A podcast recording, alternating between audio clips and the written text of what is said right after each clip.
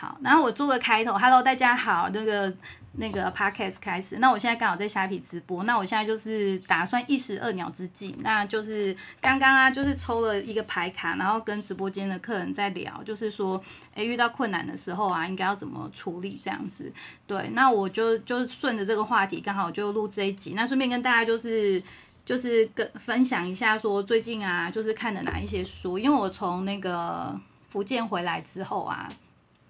然后我就，呃，第一个礼拜就是还在调养身息嘛，其实身体是舒服的，但是就是生活有点混乱。那后来的不知道是不是星象还是能量关系，其实后面就是，呃，有一点就是身体一直好像就是蛮酸痛的，然后然后又。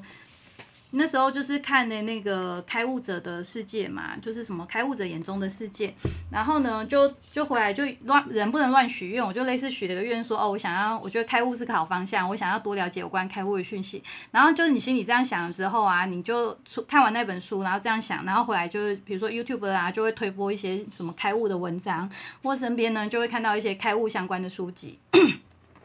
那我那时候买那一本啊，是因为我之前呃，我应该在那个 podcast 有分享过《你值得过更好生活》这本书。然后我还记得有客人特别问我说，呃，因为那个是网络上是有有声书，所以你们是可以用听的去听这一本书。但是网络上分享的啊，是嗯，他那个是大陆的版本，但是但是台湾也有这一本，但很奇怪，台湾只有出第一集。那我是因为去。去中国玩的时候，我想说我有总是有一些空档嘛，那我就在那边买，然后我就查这本书，我想说我买这本书来看，因为我呃第一遍看没有很懂，然后呢，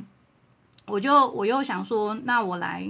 在那台湾买啊，就不知道什么好几次都没买到，那我想说，哎，刚好在中国就是可以买这本书，然后没想到它有第二集，而且它是跟那个什么开悟者的世界那本。嗯，就是三本是一起打包卖的，那很好笑。那个开悟的那一本书的作者跟你值得过更好的生活作者一二几这个作者是不同人，然后我一直以为是同一个，然后我就觉得他们很瞎，为什么就是不同的作者的书可以打包一起卖？就是为了这个，最近也是为了要查一些资讯啊，就是其实。有些东西要找一下，不是很好找啊，有时候蛮容易被那种物质或者是搞混淆的。对，那反正呢，我就是回来之后啊，就是隔了一段时间，这本书才过来嘛，因为寄过来要一段时间。然后我最近也是把你值得过更好的生活第二集看完，然后呢，就是因为在开开悟讯息，然后又看你值得过更好生活，嗯，中间呢一度啊，就是他们的那个就是。世界观就是有一点打架，就是会有点卡住我这样子。但是我真的觉得这个作者很厉害，就是你看完他的书啊，你真的很难不被动摇。尤其是如果已经你有在稍微接触灵性、灵性这方面的的话，然后他的就是叙事能力很强。对，那那我的确就是没有第一集那么震撼，但是你已经看过第一集了，然后又看完那本开悟了之后，然后又看这一本，那我就会。搭配那个墨子，他们双那个墨子，像墨子之前我是比较常听他的空性引导嘛，就是拿来做冥想，呃，比较常做放空。但是呢，就是嗯，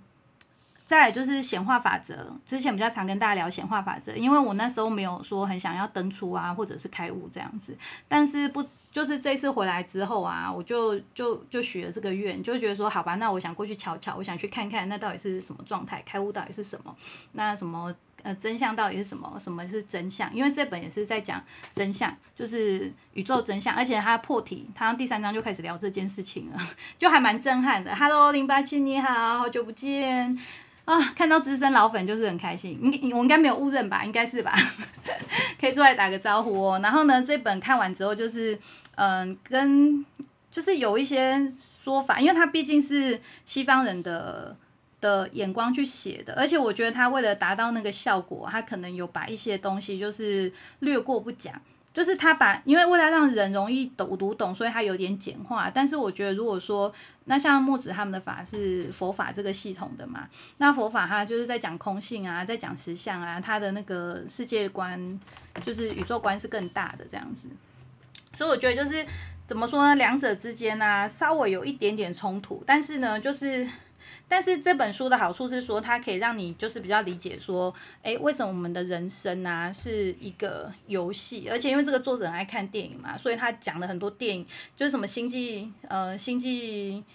呃，那个叫什么？就是有那个外太空船，我不知道大家有没有在看那个系列，它有影集、有电影，《星际什么什么》，就是旅行的。然后他们不是就是有一个模拟舱吗？他就是很常用那个模拟舱跟全息图的概念，然后来讲我们以为的真实的世界是什么样子。好，就是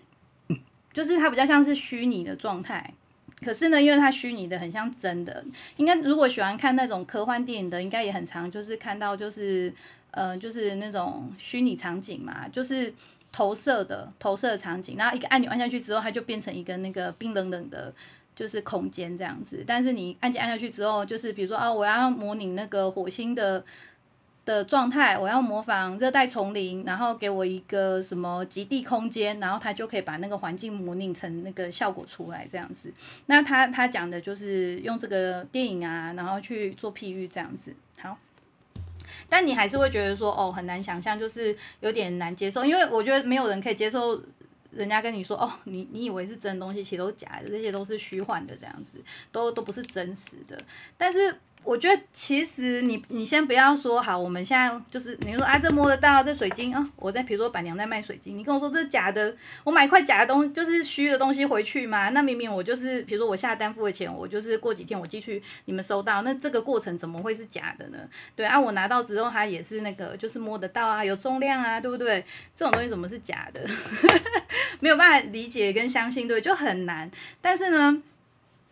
好，为什么讲到这里来？但是大家去想看，有一些东西，我们明明知道是真实的事情，但是我们也是不面对嘛。比如说像死亡啊，我觉得，呃，我那时候几年前在接触佛法真宗的时候啊，他们是日本的一个宗教派，他们是念阿弥陀佛的，就是求往生净土的嘛。那但是这个真宗是阿弥陀佛里面是比较求道比较。就是算是比较严厉的吧，就是也是那种就是直直核心的，就是说，哎，我们不要在那边，哎，什么绕来绕去的，然后什么，哎，哎，就是以为只要念念阿弥陀佛就没事，不是他就是做很他的那个老师啊讲师的风格，就是比较破你的那个，就是破你的呃对佛法有一些呃不切实际的幻想之类的这样子，对，就是那个老师是师傅是比较严厉的啦，对，然后呢他们就。但是这个严厉是在你的思想跟信念上比较严厉，那那也是啊，比如说，然后那时候他们就会讲说死亡这件事情嘛，就是说哦，我们人要面对死亡什么的，那那时候就是其实还蛮长，就是讲到死亡的议题，那我都会觉得说。知知道人都会死啊，但是你看我才几岁，我就觉得那离我很遥远，而且我觉得我还蛮健康，也很少去医院什么的。对，然后身边的人，你说呃爷爷奶奶是因为年纪大了嘛，你就会觉得说那个是正常的。那可是像到今年呢，我一个一个就是小时候玩在一起的的朋友，他就真的走了，就觉得说哈真的会这样。然后我真的觉得我是比较幸运一点的，像我朋友。嗯，后来就是我们像我妹就不大能接受嘛，就是我妹对这种生死的反应都比较强烈，比较明显。然后像我觉得，就是我身边重要的人啊，走了一个跟走很多个对我来说就没差，因为我觉得就是走一个的时候，那个的震撼给我的感受啊，就 是就是都一样的，就是到后面就会接受说，哦，这个是一件呃正常的事情，这样子，就是没有，反正你也不能避免嘛，反正你怎么样，你多难过还不会回来，不是吗？对，就就那个心态就会比较。比较就是怎么讲，我不会形容这个，就是可能就没有那么强烈。但是我妹每次就是遇到这种事，她的反应都还是蛮强烈的。然后她就会说，她就会觉得，她就去问我表妹，就我表妹就说，我表妹才差我一岁，她就说啊，她同事也就是同期的也走了好几个这样子，所以。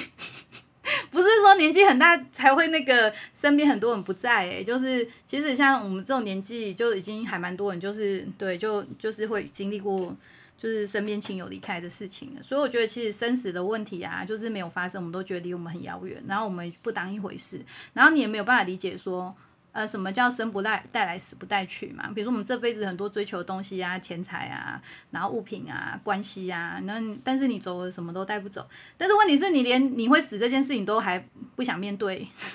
跟你说你死了之后钱带不走，那什么什么我死了，那我死了再说，我现在就是钱都花不到，没得没钱可以花，你跟我讲那些，就是有点像唱高调这样子。但是其实我们在身心灵这一块啊，其实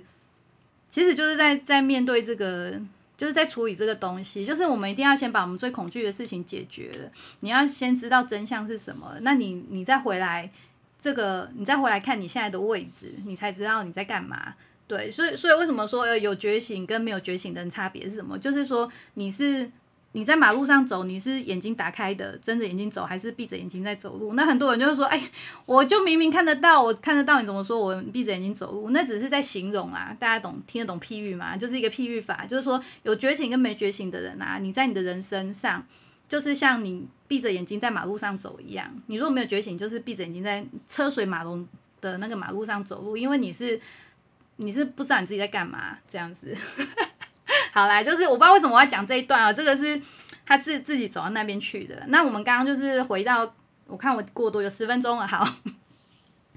就是呢。我们刚刚在说，你如果状态不好，每个人都会遇到这个低潮嘛，或者是比如说兴冲冲的，像我最近的状态这样，就是一个有个计划，本来想得很美，就被中断了。然后呢，或者是说，哎，心情突然很沮丧。最近也的确也是，当然它是连续的嘛，因为你本来很想做的事情，哎，突然人家不让你做，哎，不是人家不让你做，就是说，哎，不如你的那个计划中在进行，然后而且被中断了，就所有事情就是。戛然而止那种感觉，那你当然心情多少会受影响。那我最近除了是呃，然后情绪上跟关系上，就是在包括我最近看书嘛，书上面我遇到卡点，然后人际关系上我遇到卡点，然后卡点是就是我就。我就觉得说啊，你自己也就是接触了身心灵那么久，也看那么多书，然后呢，呃，有时候你就是得逞的嘛，比如说你现学现卖，然后就是有些好事发生，你就很得意。但是我们一般都不会把就是遇到呃不好的事情跟大家讲嘛。但是我真的觉得，其实过程本来就是上上下下，就是你会遇到好的，会遇到不好的。那只是说差别在说，你学这些东西干嘛？就是你遇到不好的时候，你知道怎么。怎么度过这个不好的状态嘛？比如说卡住的状态，然后情绪阻碍、阻塞的状态，然后就是嗯，就是负面思想状态。我就跟你说，我有一天负面到就是觉得说，天啊，这个世界太无聊。我整天我心里面的 murmur 都是天哪，太无聊，太无聊，也太无聊吧，真是太无聊，这些人太无聊，真是就是人生了无生趣那种状态，就有什么好玩的？就是这这超不像我的，因为我是那种就是连在公园看花花草草，我都可以就是。爽一两个小时的人，然后在海边捡石头，我也可以捡一两个小时的人，就是那个海边哦，不管去几次，我在那边捡石头，都可以捡很久，因为我对我来说都是不一样的石头。然后我还会提醒自己说，哎，你不能过捡石头啊，你也要看风景啊。所以你看，我光是捡石头我就捡一两个小时啊，何况还在那边看风景，对不对？还在那边享受那个看海的感觉，然后还要感受一下那个就是潮汐的感觉，然后风的感觉，就是要把身体全部打开来，享受这这一切。所以光是一个海边待很久，但是我我通常不会待很久，是因为风嘛，然后还就是会晒伤这件事情。就而且有时候时间不允许，因为人就很贪心，你就想说啊，我还再去下一个点什么的。好，然后呢？好，再绕回来，就是反正我是一个好奇心很强，然后我不会觉得这种事情很无聊。但是那一天我不知道为什么，我就一直觉得天哪，就是好，就是厌，就是厌世，真就是厌世这两个字，就觉得这世界太无聊。那因为我看了这个书，我就很入戏嘛，我就说哦，那这个世界是我们显化出来的，就是说我们看到一草一木，所有 anything，只要你眼睛打开看到的东西，都是你自己设计跟规划出来的。然后就想说，天，我怎么会创造个这么无聊的东西？我就好像骂自己，你知道，我就说天哪，这东西也太太无趣了吧！就是你也不过就这样，就很好笑，就很像人格分裂。反正我最近就是一直处于那种自己内在在那边默默就是那边骂来骂去，而且真的不止两个角色，大概好几个。所以我就觉得说，其实还，然后我现在就是觉得说，也蛮值得跟大家分享的，因为到其实到现在我也没有说要想什么，我甚至就是在那种。内心世界在打架的时候啊，我我后来是看到就是一个开悟人的，就是因为我在看小红书，因为我最近有想要去，就是那个计划 A 失败嘛，然后我就想赶快执行计划 B，但是计划 B 还没有成型，但是我就还是想要出去玩啊，我觉得可能那次去福建的那个玩的感觉，跟我因为我一直觉得说我疫情好了啊，疫情过我第一件事我要冲清迈，我一直想要再去清迈，但是。就是就是有点像清迈没去到，我还是有点心有不甘这样子，所以我就最近在看清迈的一些消息。然后我就想要执行我的计划 B，然后我就在小红书的时候会看一下攻略啊，或者是人家那个更新的一些文章、旅行文章，然后我就看到一个开悟的男生，然后他拍的影片。然后我就觉得他就是讲的一句话，还有他那个表情，主要是他的神情，他神情就是那个你们知道那种喜，就是忍不住的嘴巴会笑开，你知道就是他就是很高兴，就是本来是傻傻，然后讲话讲着讲着，他嘴巴就裂开，越裂越开，就是真的很开心，你就会觉得说，哦天啊，你是吃了什么快乐水，什么喝了什么快乐水，怎么可以开心成这样，笑成这样？但是他那个笑不是说什么大笑，你就觉得说他就是真的就是你们就想说如果。你觉你是这个觉得这世界上最美好的人，不？你觉得这世界超太美好了，太棒了，真是我怎么会住在天堂里？然后你们就对他那表情就是一副他住在天堂里的表情，那个微笑跟那种心满意足的表情就是那样。然后我就看到那个表情，你就自己嘴巴就跟着也这么裂开笑，你就有一种觉得说，哎，我完全懂你，就是你就是看他的笑容，你就会完全知道他那个状态是什么状态。你就想说，天呐，也太棒了吧，好爽哦！就是他怎么可以这么爽这样子？然后。然后呢，他就试着跟你解释说，哦，开悟是什么状态这样子。然后我就觉得他，他就说这个东西没办法讲。他就说，他说说就像鸭肉，如果你今天没有吃过鸭肉，然后我跟你形容说这个鸭肉多好吃，然后它的口感是什么，然后吃起来像什么样子，但是你从来没有吃过，我怎么跟你形容啊？你也没有办法理解，就是鸭肉是什么。但是当你今天吃过鸭肉之后，我是不是？就稍微跟你讲一下，说哦，那个鸭子吃起来会有什么感觉，你就会马上意会了嘛。比如说我跟你说，哦，鸭肉就是比较硬，然后有点腥，你就你就突然可以理解哦，那个腥，因为那个腥跟羊肉的腥也不一样嘛，对不对？然后就是你没有吃过，其实你很难去体会是什么感觉，所以你就是要体会到，你才有办法，就是马上知道说，哦，对对对对，就是这样。然后还有一个就是说，哎，我们就是会一直想嘛，然后但是呢，很多事情啊，他就说。是，就是你不用，你不用去想，你不用试着去解释它，就是这个事情是没有办法解释。然后那时候我刚好有卡在一个地方，然后我就突然觉得说，对，就是为什么一定要知道为什么？为什么一定要知道？对错是非对错，为什么我一定要想到一个解决的方法？因为哦，我好像是那时候卡在一个关系，我就觉得说这段关系就是没有办法前进，也没办法后退。但是我自己也知道说，哎，我又卡住那种就是火，因为如果你今天想要一个关系有未来的话，那你就是卡在你就是现在未来里面嘛。那如果你就是一个关系，你会恐惧，就是因为你卡在过去嘛，因为过去你可能不好的经验，所以你就会觉得说，哎，他这个关系可能也会有不好的结果。然后呢，但是如果你期待一个结果，或者是一个他未来该是。如何的时候，那你就会开始担心说，那他不是你想的那样子的时候，你会怎么办？你承受不承受得住？你会不会又疯掉？或者是你会觉得说，哦，怎么又来了什么？然后你就开始怪自己说，哦，一定是你自己不够好啊，什么想的不够，呃，嗯，通彻啊什么的。我真的就是到那种状态，结果他他就这样讲，他就说，有时候你不需要知道为什么啊，就是你不需要。知道一个答案或什么，就是你不需要去定义那件事情。我听了之后觉得，哎，对我想说，为什么我一定要想一个彻透彻？为什么一定要知道那个答案？哦，他讲的应该是说开悟这件事啊，就是说为什么你一定要就是人生嘛，然后你要去知道一个什么？他说，但你到底要知道什么？就对你来说，你到底要知道什么，你才算就近什么之类的？就有时候就是他这样就这样，就是你他没有为什么。对他好像他的说法就说是没有为什么，然后我就觉得说，哎，对，哎，我觉得就是就这样就是这样，就没有为什么，为什么一定要知道为什么？对，然后我就觉得说，我不答，我不需要知道为什么之后，我就觉得，Oh my God，就是有一种就是得到一个解解脱跟解套的感觉，我想说，哦，原来这种关系我不需要知道为什么，比如说为什么。就是比如说你你那个过去发生一件事，你一直很纠结，然后你就一直想破头，一直想知道说到底哪边出错了，到底为什么我今天如果不这样做，我是不是就怎么样？然后那样做就就没事什么的。但是为什么你要那么执着知道为什么？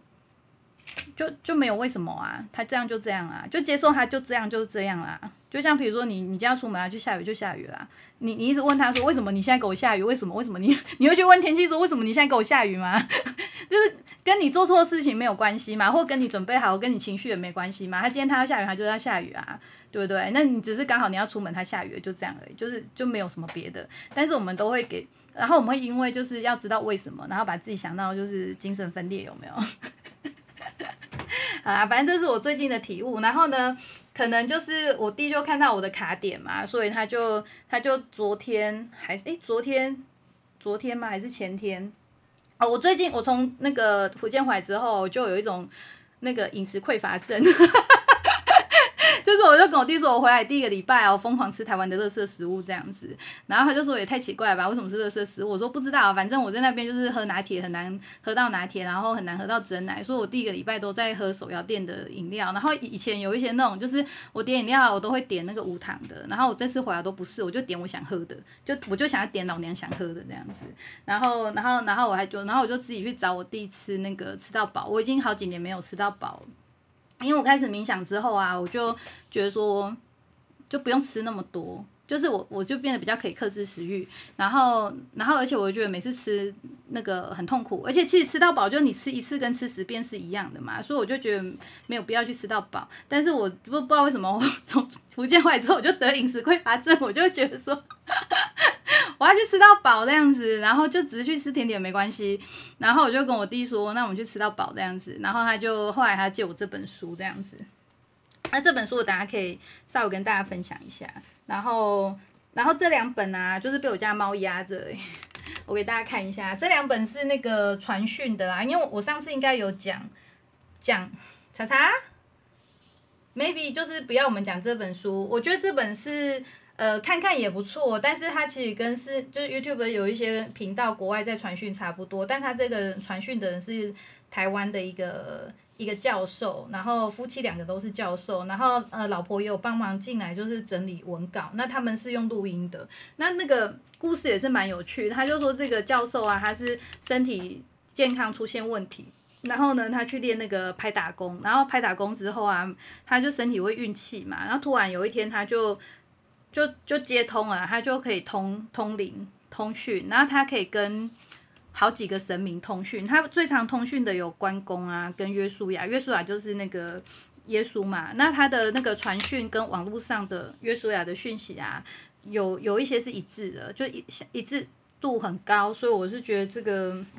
蛮有参考价值。然后它里面有那个阿弥陀佛，然后跟那个观世音菩萨。但是我觉得，就是他这个文章都是比较那个。很温暖的，然后就是比较也是鼓励你向善，然后甚至会解决你一些就是疑惑的。就是我觉得有一些你的做事行为方法，它不是强制你，但是我会觉得就是蛮有道理的，所以我觉得。还算蛮看得下去的，那那个又有跟盖亚通讯的，那大家就可以，你们如果对这方面好奇啊，就可以看一下。那他有解释说为什么是呃通讯啊，其实也是都跟那个真很多那个讲差不多，就是我们接收通讯这个人，我们就是一个容器嘛，就是一个频道。那只是说，哎，他的频道跟这些比较合，或者是说他的状态，比如说他的身体，他的干扰比较少。比如说他可能比较没有带自己的一些很强烈的想法，那这个这些这些讯息啊，他就比较容易接收到，然后透过他去做传讯这样子。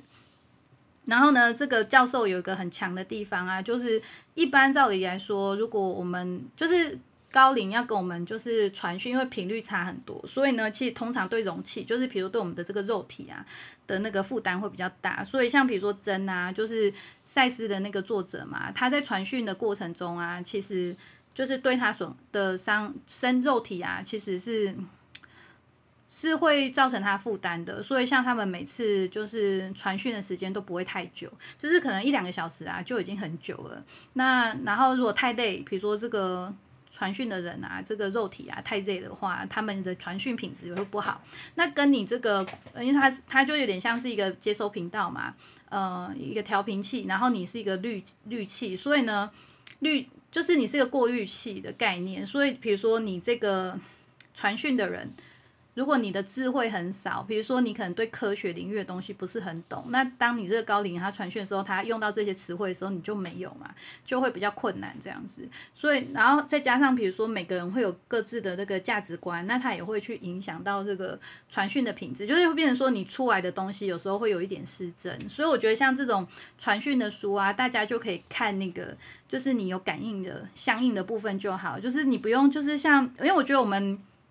我们华人这边有时候在接受这种讯息啊，有时候会有种就是崇拜老师有没有？就是说我要拜名师，然后我们就会变成盲目的崇拜跟相信，就觉得说这个人讲的话一定是对的，然后佛法佛法写的啊就都是对的什么的。但是我们要知道文字这个东西是有漏的，有时候啊，比如说这个名词，比如说我们最近就在讲灵魂啊跟实相这两个字词，那每个人啊其实对这个东西的定义不一样，那就影响观看人对他解释会不一样。那然后呢，再加上说像比如说。佛法，呃，跟那个圣经这些，当初他们在写的时候是针对那个时候的时代背景的人所写的，所以有一些事情，比如说它里面的举例，我们在这个现代看会觉得说很不合常理，但是呢，在那个时代，可能比如说它有个故事，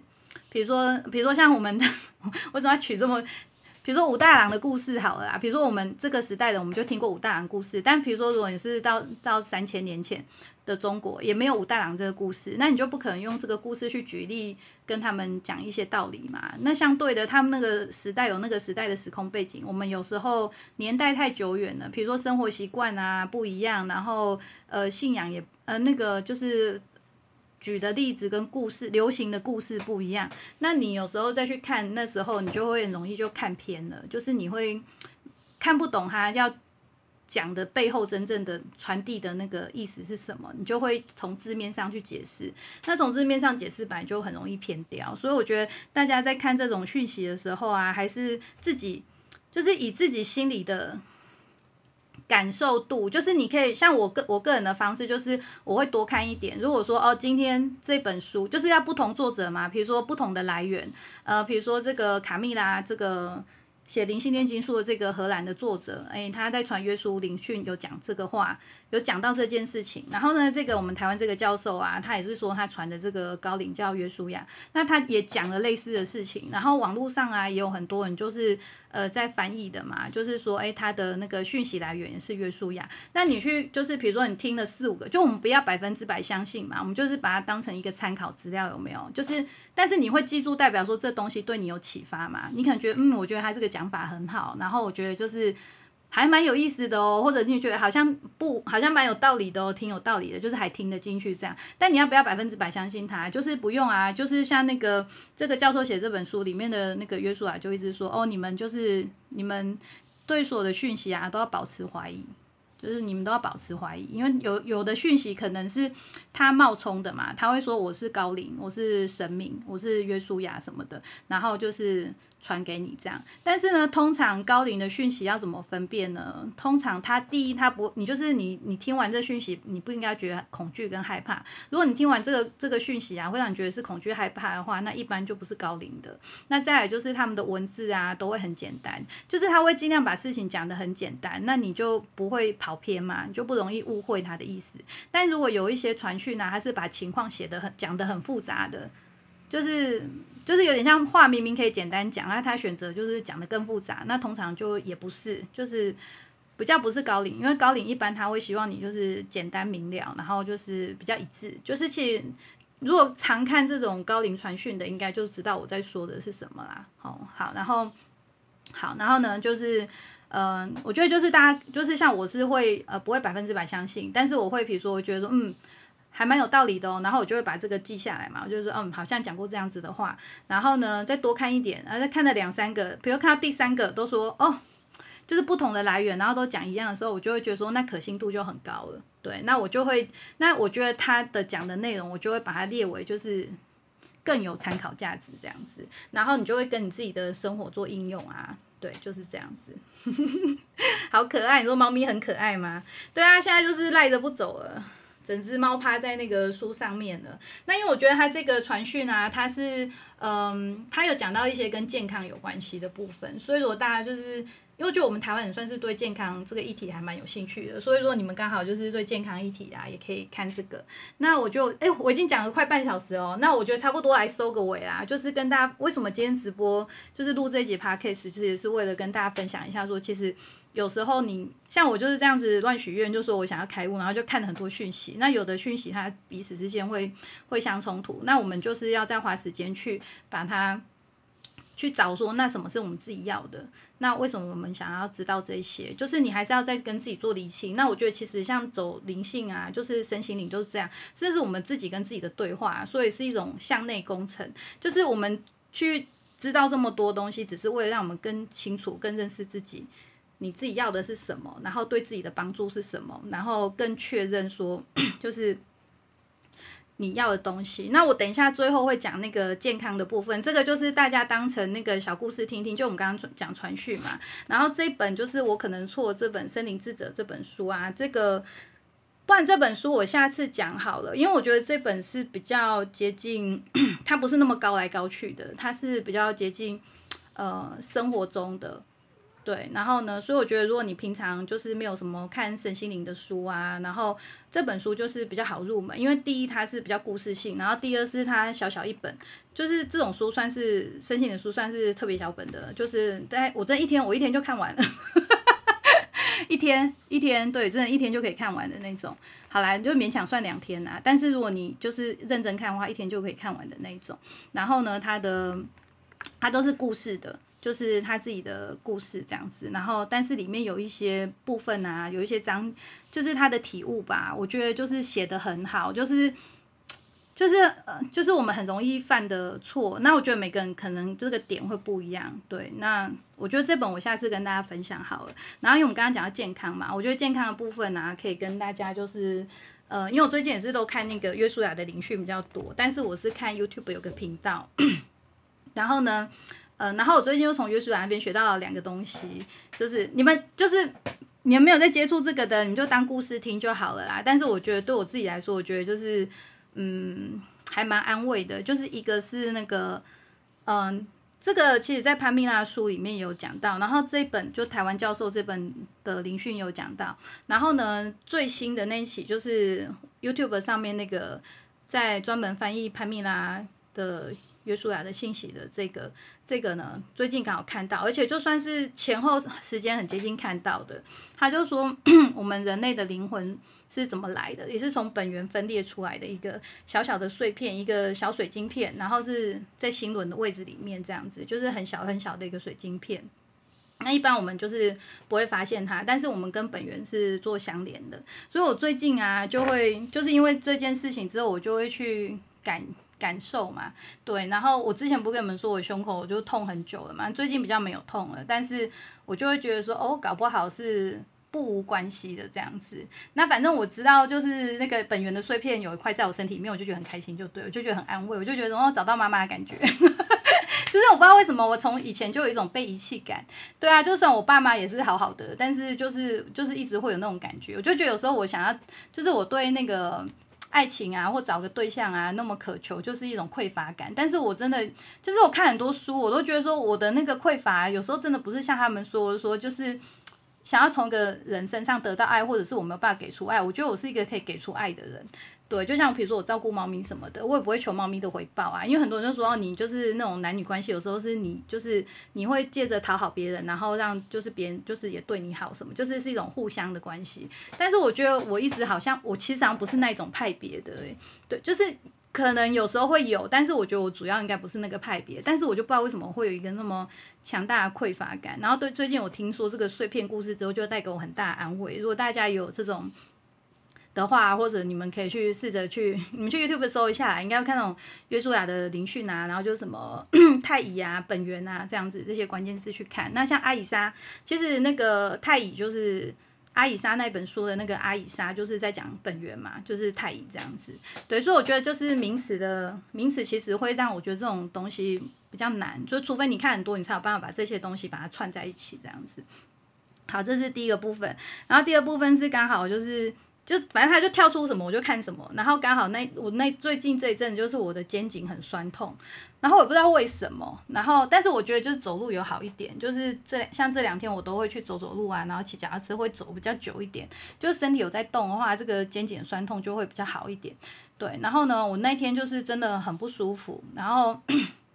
就是就是就是我有去推拿，好像是因为有去推啦，然后那个大姐帮我把那个气把它推开，她就说我这边有气结什么的，然后还有几个地方她帮我推开了。可是因为你们都知道推完的那个隔天或当下其实会比较不舒服嘛，就是它会有点像让你那些深层的痛就是浮出来，所以我那个那两天就比较不舒服。然后我那刚好看到那个约书亚的讯息，他就说他就说你可以就是去冥想，你疼痛就是你在冥想的时候，然后你去去想那个你疼痛的位置，然后用动物。的形象，我想说动物的形象，我想说为什么我用动物的形象去呈现那个痛的感觉这样子，然后再问他们说，哦，就是就是这个疼痛，你是想要跟我说什么？就是他说，其实我们的身体啊要传通那个，就是我们的身体它会疼痛，其实它是有点像是身体有话跟我们讲，可能是我们的哪边卡住，或者是情绪啊，或者是什么事去卡住了这样子。然后说，我那时候听到这说法，我本来就知道说有这种关系嘛。那个赛斯也都是这样说。但是呢，这个约书亚建议很有趣，他说你去把它用动物的方式去去想象你那个疼痛的部位这样子。然后，然后，然后你可以问他嘛，就说哦，为什么这样子？然后我就我那天冥想的时候，我就觉得就突然想到这个这个，我想说，不然我来试试看，因为就不知道我不知道大家有没有那种感觉，就是有时候你会觉得说天时地利人和那种感觉，就觉得嗯，今天的冥想状态不错，然后我应该可以来尝试看看这个。然后我跟你们讲很好笑，我在冥想的时候，我还在想说，就是我要问动物的时候，我在问的那一刻哦，我心我脑内还是我就是心里面的那个 murmur 过去，就是说，真的会有动物吗？我连到我就我都心里都决定接受，我想说我来试试看，我来问问看啊。但是我心，但是我在问的那个当下，我心里面都后面 always 说。怎么可能？真的会有什么动物跑出来吗？对，就是我要怎么浮现出那个动物的形象？凭空想象嘛？因为冥想之后你就是放空嘛，你什么都不要想嘛。那你怎么可能去想说一个什么动物这样子？然后我想说不管啊，讲反正就是约书亚这样说，我就试试看吧。对啊，就是 顺便看自己有没有什么长进。因为我之前我试着用那个墨子的那个阿卡西记录，就是他们一个催眠的嘛。那我那时候我好像真的很想要看看我的阿卡西记录，我就连续试了好几次哦。都没有东西，就睡着，就是不呃，顶多到达那种就是有点像灵魂出体，就是有点飘飘然的状态而已。但是就是一直没有办法看到什么东西。然后，但是墨子有讲，他就说像那种催眠啊，第一个就是你要跟声音的人信任度够。那时候我才才刚开始听他们的是的那个频道而已。然后说第二就是说你的高我会看你的情况，决定要不要让你看。就是说，有时候你你看他，他意思说你阿卡西记录，就是你也不用太紧张，因为就是你时机没到，或者是你没有办法看，或你你的高我会评估说你看的你受不了，你承受不了，他也不会让你看。所以我记得我那时候就是什么都没看到，所以我都还是觉得我很麻瓜。结果这次啊，这样问我身体疼痛的时候，而且我还想说，为什么动物为什么要用动物的形象这样子？结果我就在纳闷完之后，然后我就是我就是真的没有没有多久，我就真的有看到画面。我想说，天哪，我真的看到，怎么会这样？而且。我跟你们讲，它是一只灰蓝色，我就先问那个肩膀疼痛这边，它是一只灰蓝色的鸟，然后但是它不是普通鸟，它是很像那个猫头鹰，就是猫头鹰有很多种，它是那个脸扁扁的，像木头片那个，我怕你们说知道我形容的那一种，好像是那种算枭吧，是不是？然后它是那个，它它它是那个没有耳朵的，就是。反正就猫头鹰不是会翘两根像耳朵那个嘛，它是没有的，对，就是它这种整个脸圆圆圆平平扁扁像树片那一种的，但是它是一只蓝灰色的，然后它的肩它的翅膀是这样折着，就是有点像被被人家用手这样折着，就是交叉这样折住的，对，然后我就还问原因，然后也都有浮现字，然后就觉得还蛮好玩的，然后我就问问那个心脏嘛，然后跟那个为什么原因，那心脏那个好像是蜘蛛，就是蜘蛛的形象，然后就是。就是就是我胸部痛跟心痛这边这部分位置，然后他就说是那个就是蜘蛛脚嘛，然后然后我就问说那为什么为什么？然后他就说是呃心脏是说苛责，就是我可能会自我责怪自己，然后那个胸部整个这区这个就是常会酸痛阻塞啊，他又说那个是。那个是恐惧这样子，然后我就想说，真的，我最近都在处理恐惧的议题，但是我真的觉得很好，像我一直觉得我是个很勇敢的人，就是我都不知道我是会恐惧，但是其实是吧？应该是说，比如说你说啊，我觉得那是大家对名词的误解，比如说你说，呃，为什么我会觉得我自己勇敢？比如说我就是呃，如果做什么事情。嗯，什么打针啊，或者是玩那种云霄飞车，那个我不怕。我甚至觉得云霄飞车蛮好玩的。就是我不是会去那种怕那种小东西的就是做一些事情的人，或者是你说是哦什么事情很困难，然后叫我去做，我是那种可以做的。但是恐惧，但是我觉得我恐惧的东西是在一些很奇怪的地方，比如说那种被遗弃感、被抛弃的感觉。但是因为你平常很少会遇到这种状态嘛，比如说你一个人自己做事情，谁会抛弃你？就是不大会遇到这种状态，所以你就会以为说我没有那个恐惧的议题。就后来就发现说，其实像比如说关系的议题，我就是有那种被抛弃的。的那种恐惧恐惧感，那也是一种恐惧，你知道吗？或者是说做一些事情，你你会担心害怕那个结果，所以你不敢做，那也算是一种恐惧。然后我才发现说，哦，原来我是有恐惧的议题这样子。对，好，那我今天就就就先分享到这里啦，时间有点长，然后我还没吃东西，我要先去吃个饭。对，然后那个很开心，还有人就是陪到现在哦，谢谢大家。那你们如果就是你们可以去我的那个 podcast 追踪我，就是那个。那个，你们打水晶板娘就可以找到我了。那我今天这集我会传到我的 podcast 上上面。好啦，那大家晚安喽，拜拜，拜拜。